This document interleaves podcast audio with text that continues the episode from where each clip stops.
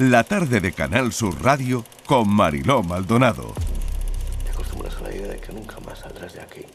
Hasta que un día de repente pasa algo que te recuerda quién eras. Yo no soy un delincuente. No pueden caerme seis años por eso, no tiene sentido.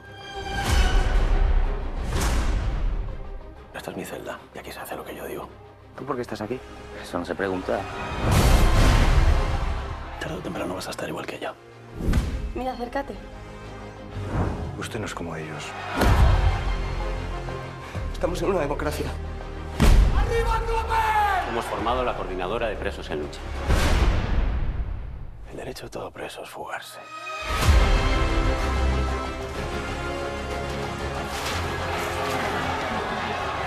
Quiero que me apuntes al sindicato ese. Quiero salir de aquí. ¿Qué quiere? Un motín. No le importamos a nadie.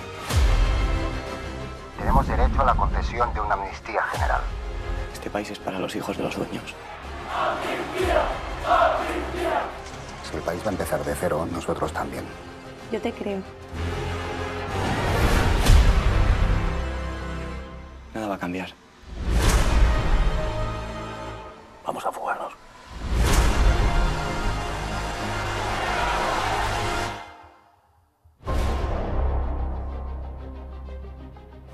Fuera, hijos de puta.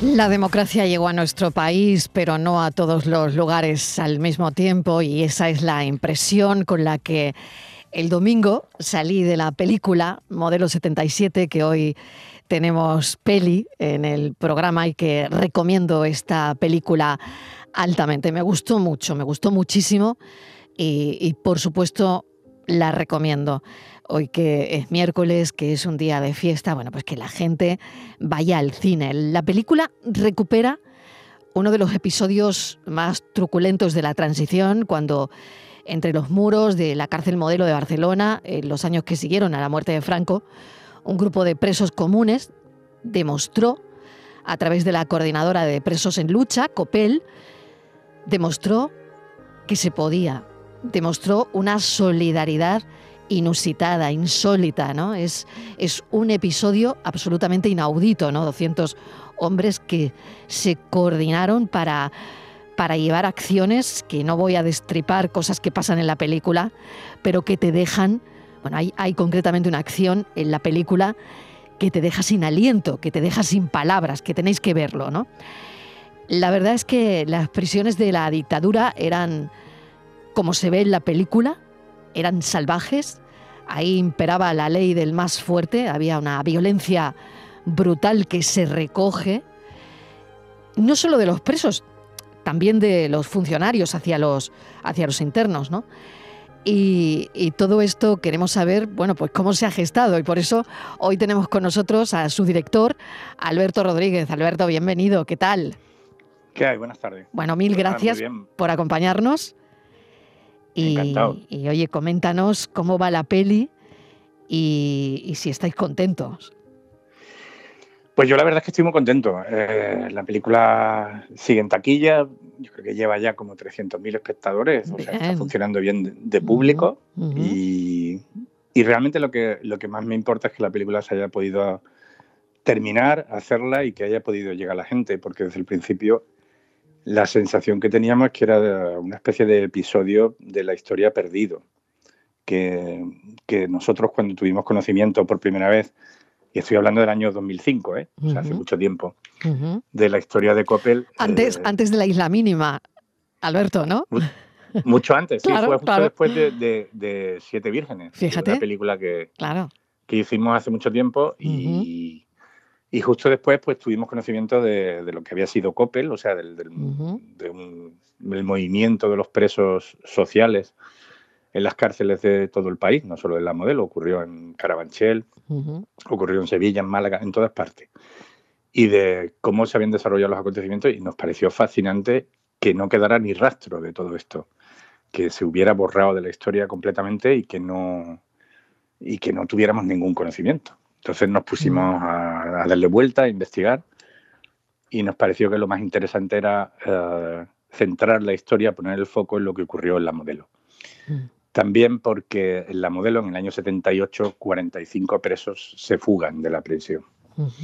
Y esto también es particularmente singular. Claro, eh, claro, claro. Es de película. Es que, es que aquello fue de película y esa acción que yo no quiero destripar, que pasa en la película con, eh, bueno, con, acción conjunta de unos presos, ¿no? Aparte de, del motín y todo eso, pero esa acción muy, muy potente y muy, muy fuerte, ¿no? Que pasa. Claro, e, esto es que es de película. O sea, esto pasó de verdad y esto es de película, Alberto.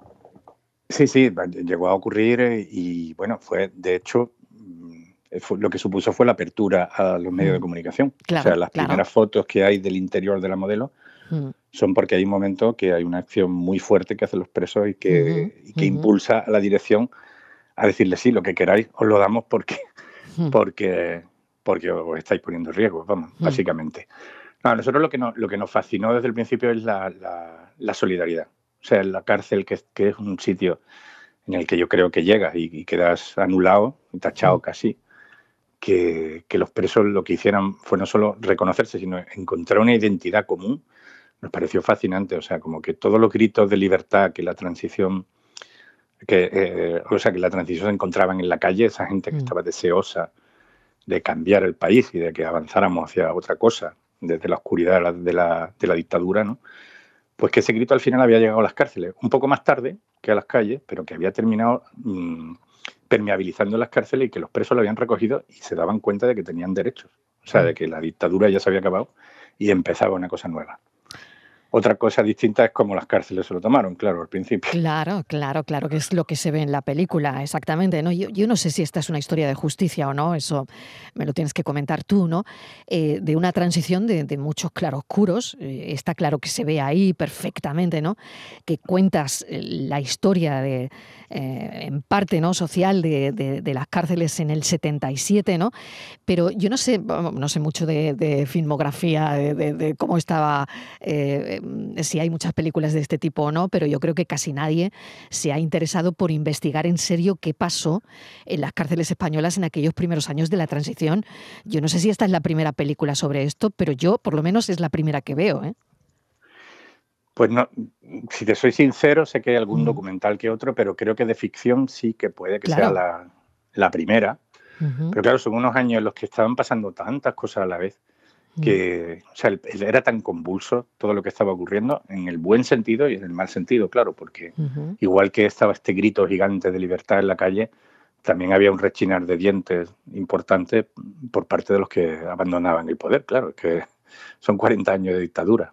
Entonces, yo creo que otra película sobre esto de ficción no hay, son posteriores y son muy interesantes, Horas de Luz y demás, pero creo que es la primera que se hace sobre, sobre este movimiento, vamos, sobre, en este momento concreto. Exactamente, sobre este mm, hecho real ¿no? de, la historia y este sindicato, ¿no? Eh, donde se organizan los presos ¿no? para, para pedir justicia, porque es verdad que esto no tiene nada que ver y hay que explicarlo eh, Alberto, con los presos políticos, que ellos sí que tuvieron su amnistía, ¿no? Pero claro, ¿qué pasa con los otros presos comunes, por así decirlo, ¿no? Em, se tenían que de alguna manera, claro, reivindicarse a sí mismos, ¿no? Claro, que hay una cosa muy gráfica que yo creo que lo explica muy bien. O sea, en el parte que hay de, en el que se contabilizaba a los presos todos los días, mm. eh, que tenemos una, una, copia de la ficha del parte, había en la modelo un módulo que, lo había más prisiones para invertidos, divididos en, congénitos y adquiridos. y yo creo que esto explica, explica perfectamente cuál era el problema. O sea, que, había mm. muchas cosas que, no eran delitos y evidentemente en cuanto llegara la democracia iban a, volar por los aires un montón de cosas, ¿no?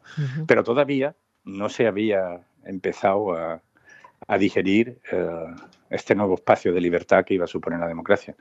Entonces había mucha gente que estaba dentro eh, cumpliendo condena o, o- o ni siquiera cumpliendo condena, preventivo, Claro. esperando un juicio. Claro, como en el caso del protagonista de Miguel Herrán, en este caso que está esperando, eh, él es contable, eh, lo han metido en la cárcel porque parece que ha metido la mano en su empresa, pero claro, está pendiente de un juicio y no son dos años de preventivo, sino que podía estar un siglo eh, sin juicio, ¿no? Y, y claro, ahí se ve una desproporción clara, ¿no? En, en cuanto al delito que supuestamente o presuntamente, que diríamos ahora, comete y, y bueno, y, y lo que y dónde está en la cárcel, ¿no? Efectivamente, o sea, en la modelo era bastante común que un preso entrara y si no tenía recursos, pues tuviera que esperar primero al- a la atención Mm. del abogado de oficio y luego que el juzgado lo tuviera en cuenta, etcétera, etcétera. En fin, había casos de gente que llevaba allí seis años y todavía no se había celebrado su juicio. Mm. O sea, era un poco desproporcionado todo. Claro, O es sea, que era- si, si ellos, Alberto, pedían eh, esa reivindicación es porque también, a pesar de ser presos comunes, eh, claro, s- se les había juzgado o no juzgado de, de una manera propia de una dictadura, ¿no? Por lo tanto, claro, eh, había que llamar la atención sobre, sobre eso, ¿no? Efectivamente. O sea, lo único que pretendían ellos, primero, mejorar las- las condiciones más básicas y, Claro. y que los derechos humanos por fin empezaran dentro de la cárcel. Y luego, eh, eh, como, gran petición, lo que pedían era una, una amnistía total. Lo que consideraban es que eran parte de, o sea, que eran consecuencias de 40 años de dictadura y que ellos, de alguna manera, tenían derecho a empezar de cero en un país que se suponía empezaba de cero e igual para todos. Esta historia te llega, Alberto, pero no sé qué sientes la primera vez que, que entras en la cárcel modelo de Barcelona, porque una condición sine qua non, por, por todo lo que he leído preparando esta entrevista, es que eh, mm, fuese rodada en la cárcel modelo de Barcelona. Por lo tanto, yo, yo no sé qué sientes ¿no? cuando entras en la cárcel modelo de Barcelona, cuando al final puedes meter la primera cámara, cuando entra tu equipo, eh, no Mm. sé, ¿no? Qué subidón. Pues la verdad es que sí. O sea, la verdad es que la primera vez que entré todavía ah, era una prisión y Mm. estaban los presos en la galería y, y aquello Mm. seguía funcionando como prisión. Y había leído tanto al respecto que lo único que iba pensando es, se acaban de cerrar mi espalda ocho cancelas o diez. Madre mía. Espero que luego me, me dejen salir, pero vamos, esto fue el año 2006. Y ya la, la segunda vez que entramos, que fue hace... hace Mm. Que ya no hay año, presos, que ya no hay presos. que ya no hay Mm. presos. Mm. La, la sensación estupenda y maravillosa era que por fin íbamos a poder rodar esta historia y que iba a llegar a la gente, ¿no? Que era lo que sobre todo nosotros queríamos, que pensábamos que merecía la pena que esta historia fuera contada. Porque en el fondo, lo primero, evidentemente, como todas las películas que hemos hecho, como La Isla Mínima, como El Hombre de las Mil Mm. Caras, eh, nosotros hacemos películas para que el público se divierta y se entretenga. Mm. Pero luego creo que por debajo mm, lo que nos gusta es abrir una pregunta y en el caso de, de esta película era así también. Nos parecía tan interesante todo que, que era muy jugoso y estábamos deseando que llegara al público. Hemos esperado pacientemente a que cerrara la prisión, que, que iban a cerrarla en el año 2005, pero llamábamos y luego nos decían el año que viene, el año que viene, el año que Mm. viene, y terminó cerrando en 2017. Mm. Y luego, pues han ido cruzando otros proyectos y al final no hemos podido terminarla hasta 2021 que hemos arrancado el proyecto. Pero vamos, la sensación el, primer día que, que entramos a rodar fue maravillosa, Mm. la verdad. Bueno, de Javier Gutiérrez y de Miguel Herranz ahora hablamos porque es verdad que cuando ves, eh, bueno, los dos están tremendos, eh, son dos grandes actores, está claro, ¿no? Pero mm, cuando ves a, Javier Gutiérrez, bueno, ¿dónde está Javier Gutiérrez? ¿Y, de- ¿Y dónde está? ¿Y cuándo va a salir Javier Gutiérrez? Y lo tienes ya, lo tienes ya en pantalla, ¿no? Y es alucinante, es alucinante la transformación, ¿no? Bueno, entre los figurantes, que es a lo que iba, uno de los reclusos que estuvo en la cárcel y que ahora eh, ha vuelto a rememorar eh, su pasado porque eh, ha estado con vosotros. Alguien que vivió eh, todo lo que contáis. Bueno, sí, o sea, nosotros durante, es que somos muy, muy concienzudos, o sea, durante la primera fase de preparación del guion, Mm. lo que hicimos fue entrevistar a muchísima gente y entre ellos a unos cuantos de los portavoces de lo que fue Coppel, porque no, no tenía, o sea, no era un sindicato, era muy asam- asambleario, todo se decidía por asamblea y luego elegían a alguien que lo comunicaba al interlocutor que fuera, ¿no? Y sí que tuvimos contacto con varios de ellos y, con, y uno en concreto, pues, eh, que nos impresionó mucho fue Daniel Pon, que, que fue uno de los más señalados dentro del movimiento y, y que tuvimos la suerte de que vino con nosotros a la inauguración del, de la película que se pasó por primera vez, o sea, la inauguración del Festival de San Sebastián, que fue donde se pasó por primera vez la película, en esta 70 edición. Mm. Y bueno, yo recuerdo el final de la proyección, que la gente aplaudió durante 5 o 10 minutos, una cosa increíble. Pero sobre todo lo que yo quería saber es qué pensaba Daniel de la, De la película, porque, porque me, me, importaba mucho eso, lo dije desde el primer momento. Mm. Eh, haber sido fiel y haber contado bien eh, su historia. O sea, que no traicionar, en cierto modo, una cosa que yo pensaba que, que merecía la pena desde el, espíritu que tenía eh, el, movimiento. ¿no? Mm. Y recuerdo que lo encontré al final del, del pase ya y, y, lo encontré así como muy serio. Me acerqué a él y digo, ¿qué tal, Daniel? Y me dijo, bien, al 98% es todo verdad. Y se qué fue. bueno, qué bueno. Y después por detrás estaba su mujer, se acercó y ya me dijo, se ha emocionado unas cuantas veces con la película. Claro, claro. Y, y, le ha encantado, pero no te lo va a decir. Claro, claro, claro. Está bien. Fíjate, a mí se me pone el vello de punta, ¿no? Me imagino que os pasará eso a, todo el equipo, porque eh, al final es verdad que es un relato muy fiel a, lo que pasó, porque hay todavía gente viva, eh, en este caso Daniel Pons, que lo corrobora, ¿no? Y que está ahí para decirte, pues mira, esto es muy parecido a lo que yo viví. Y tenía aquí un dato, entre 1975 y el 76 hay un tribunal que puso en marcha casi 10.000 procedimientos que afectaron casi a 20.000 personas eh, y queda claro el, carácter represor de esto. ¿no? El 77% de las conductas consideradas delitos y castigadas por el Tribunal de Orden Público a partir de 1978, la Constitución las pasó a tipificar como derechos y libertades fundamentales. O sea que ahí es nada. Claro, claro, eso, es yo creo que la, base de todo. Claro. O sea, el que realmente estaban, tenían razón en buena parte de lo que decían. Claro a lo mejor no era aplicable a todos los casos, eh, no se podía hacer una generalidad con todo, pero evidentemente lo que decían era, era, mm. era lícito. O sea, es mm. que nos han juzgado un montón de veces, además algunos, unos tribunales que, que, pertenecían a una dictadura. Exacto. O sea, que en los que había, en los que no había ninguna garantía. Entonces, sí que tenían razón. Pero claro, es muy complejo hacerle entender a una sociedad y que esto hubiera ocurrido, ¿no? Casi mm. utópico, que hubieran dicho, bueno, pues abramos las prisiones y todos los presos a la calle. Claro, en aquel momento, vete al 77, es que de verdad lo estamos viendo hoy cuando no paramos de hablar todos los días de derechos, cuando cada día ¿no? Eh, se conquistan derechos nuevos, ¿no? Y, pero claro, estamos en el año 2022, o sea, vete al año 77, donde eh, probablemente mm, en la opinión pública la idea de democracia era también eh, idea de desorden, de violencia, de caos, porque había gente que quería que, mm, se creyese esto, ¿no?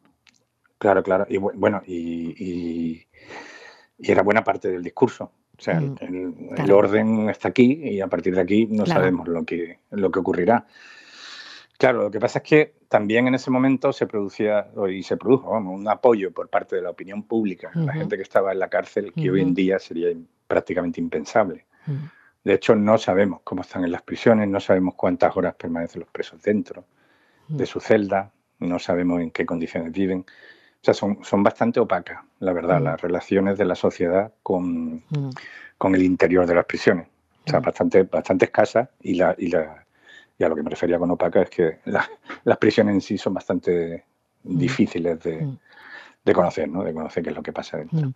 Es difícil entrar, ¿no? Difícil que te... Bueno, de hecho todavía, ¿no? Si yo quisiera hacer un programa, pocos programas se han hecho, ¿no? Desde, desde prisiones, ¿no? Contados, ¿no? O sea, es verdad que, bueno, que, que todavía pues, pues mantiene este pues lo que estás comentando, ¿no? Este, este halo, ¿no? también la, particularidad. La particularidad de las modelos, y era una de las insistencias, o sea, de las razones por las que insistimos en hacerla en la modelo, es que es una prisión que está en el centro de una ciudad. Claro, claro. De hecho, la, la relación con Mm. la calle era permanente. Permanente, permanente. de alrededor. Pero fíjate, aquí pasaba algo parecido también, ¿no? En, en- en a- muchas zonas de, de Andalucía, ¿no? Y, y yo recuerdo ir a casa de mi abuela y por el camino pasar por la prisión de Carranque en, en plena, en pleno casco urbano de Málaga. Y yo recuerdo de pequeña ver a los presos desde Sí, sí. eh, no, no- no ser consciente de lo que estaba viendo, pero, pero bueno, esto, mm, cuando he visto la película, la verdad es que me ha llevado a esa imagen de mi infancia, donde para ir a casa de mi abuela eh, mm, siempre pasaba por la prisión. Eh, Claro, entonces, claro, claro. Es bueno, lo mismo. lo esto es, muy curioso, porque al final es, eh, es producto de, de- de- de aquella sociedad también, donde las cárceles estaban en el centro de las ciudades, ¿no? O, o- o que las ciudades crecieron tanto Sí. que terminaron comiéndose Es, a las es mucho cárceles, más ¿no? Eso correcto es- eso, exacto. que fue lo que, lo que pasó en Barcelona. Exacto. No conozco el caso en concreto de Carranque, pero, Sí, pero sí. claro, es que las ciudades crecían y, la- y las Ujú. cárceles. Ahora, la modelo se construyó en 1904. Es que lo increíble es que haya estado abierta hasta el año 2017. O sea, Claro. yo creo que el arquitecto que la diseñó no, no la diseñó para que estuviera 113 años Claro. en activo, desde luego. Ujú. Vamos a Javier Gutiérrez y a Miguel Herranz. Ja- Javier Gutiérrez, eh, está claro, yo creo que tenías muy clara la elección y tenías Sí. muy claro su personaje Pino, ¿no? Estaba claro. Pero yo no sé si te pasó lo mismo con Miguel Herranz. Eh, a mí me parece que en la película está, bueno, de premio, está brutal. Bueno, ni qué decir Javier Gutiérrez, pero eh, Miguel Herranz está, a mí me ha sorprendido gratamente y creo que a muchísima gente también. Pero, ¿cómo fue la elección, Alberto? ¿Tú estabas convencido de que llevara el peso de tu peli? Bueno, yo, yo es que llevo trabajando con dos directoras de casting que son Eva Leira y Yolanda Serrano muchísimos años, Sí. desde Siete Vírgenes. Bueno, son las mismas que hicieron la propuesta de pongamos a Raúl Arevalo y a Javier Gutiérrez. Era una película de detectives, ¿no? Y terminamos No se equivocaron, no, no se equivocaron. No se equivocaron, pero en el momento era una apuesta un poco. Sí, o sea, sí. era el, era Sí, el Javier Gutiérrez de, sí. de- de Águila Roja, que, que la gente lo conocía por Águila Roja y, Claro. y allí hacía un papel cómico, ¿no? Entonces era un poco extraño de pronto. Yo la había visto en el teatro, la verdad, y, y sabía que Javi tenía mucho más que dar, ¿no? ujú, O que podía hacer otras cosas, mejor dicho. ujú. Y, y siempre he confiado mucho en ella. Entonces, mm, cuando se planteó la posibilidad de hacer la película, pues recibí un- unas pruebas de diversos actores, era todavía pandemia, y francamente el que más me gustó fue, fue Miguel. Era el que creía que tenía más claro el personaje. Luego tuve una entrevista vía telemática con él muy larga, de dos horas, y estuvimos hablando de, del tema, de, de las prisiones, de lo que suponía estar encerrado, de, bueno, me dio la sensación de que él ha nacido, claro, 20 años después de estos hechos, Claro, claro, claro. pero que entendía muy bien de, todo lo que, lo que él- él iba buscando, o íbamos buscando en la escritura, lo que pretendíamos, a dónde pretendíamos que nos llevara ese personaje y, y a dónde iba la película. ¿no? Es curioso, porque es una película de los años 70, pero que un chaval entendía perfectamente. Eso también Mm. me, me- me hizo pensar que la película iba a funcionar y, y que tenía más recorrido y más fondo de lo que nosotros creíamos. ¿no?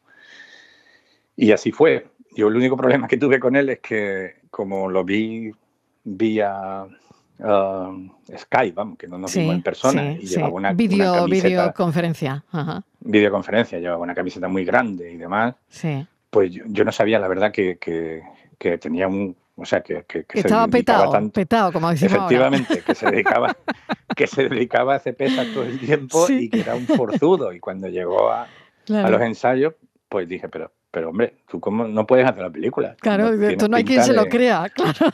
Claro, en los años Con 70, ese en una cuerpo, prisión claro, claro, claro. infra- infralimentado, tú no puedes hacer, hacer esta película. Y entonces hubo que ponerle un programa especial, que es lo que él no me perdona todavía, de dieta y de y que dejara de hacer ejercicio. Y, bueno, Totalmente. por fortuna, Claro. por suerte llegó a la película sin ya habiendo perdido Más delgadito, ¿no? mucho más delgadito. Vamos, ya está otra vez. ¿eh? O sea, Ya, ya, ya, lo, dijo, ya "No". lo ha recuperado, ¿no? Ya lo ha recuperado Sí. todo. Claro. Me dijo, me voy a quedar así, pero no, no hubo manera. Y con Javier, pues la verdad es que ya habíamos hecho la isla mínima juntos. Y, sí, bueno, y en Javier el caso de Javier brutal. Mm. es una transformación que yo sé que hay un Brutal, director brutal. de un festival de un festival de cine muy importante que cuando llevaba media hora la película dijo de pronto, ah, pero si ese es Javier Gutiérrez, Ajá. porque no, se- no se ha quedado cuenta. Sí, yo tenía una persona al 20 minutos lado. Totalmente, yo tenía una persona al lado que me, me pasó lo mismo y, y me dice, ¿tú no me has dicho que Javier Gutiérrez está en la película? Digo, lo estás viendo, lo tienes enfrente.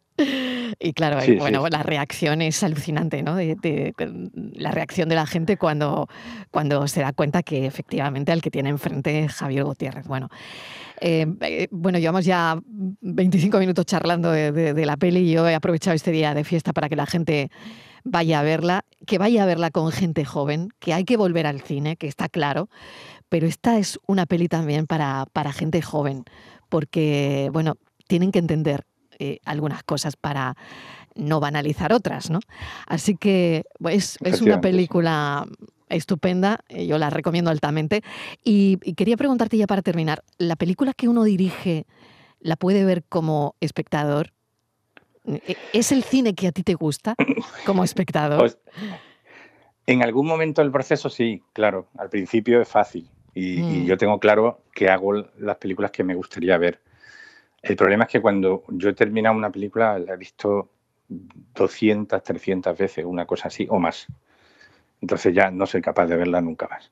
Si soy sincero, eso es lo que me ocurre. O sea, guardo un recuerdo de casi todas las películas que he hecho, pero no he vuelto a ver ninguna. El día que acabo las mezclas, ya no la veo más, porque no tengo, o sea, no tienes ningún, ninguna capacidad para ser Ujú. objetivo. La ves desde un punto de, ah, en el que ya estás demasiado cansado y ves solo errores y no ves los aciertos. y- así que me temo que ya público no. de, de las propias ya, películas. ya no eres más público puedo de tu propia película, ¿no? No, no, no. Bueno, qué interesante. Pero, Mm. pero en fin, si la, en- la único que te queda a la hora de dirigir es esa un poco la brújula que te lleva a, a pensar cómo, eh, qué película me gustaría a mí ver. Y eso es lo que te hace decir, bueno, el camino es este porque me gustaría que fuera así, como Mm. espectador. ¿eh? Qué bueno.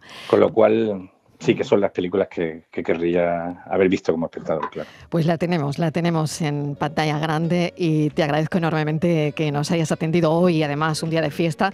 Pero Alberto, hay que, hay que animar a la gente a que vaya al cine, a que volvamos a llenar las salas y sobre todo una película como esta merece muchísimo la pena. No he hablado de Jesús Carroza y del resto de actores que es tan brutal y Jesús Carroza, por supuesto, también. Eh, así que dicho queda. Eh, mil gracias, Alberto. Un abrazo Gracias a enorme. vosotros. Cuídate mucho. Adiós. Venga, hasta luego.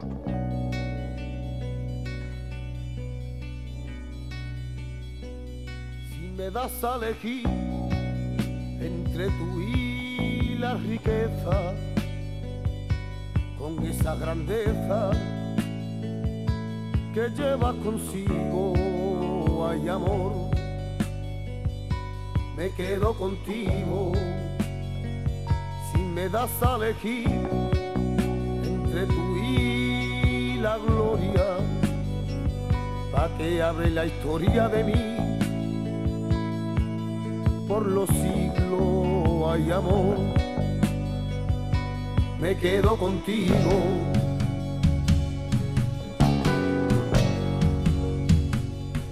Pues me he enamorado y te quiero y te quiero.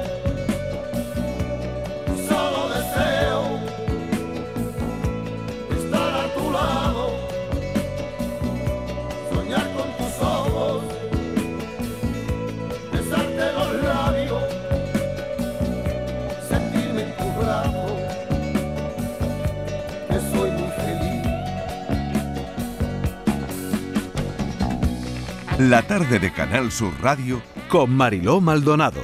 También en nuestra app y en canalsur.es.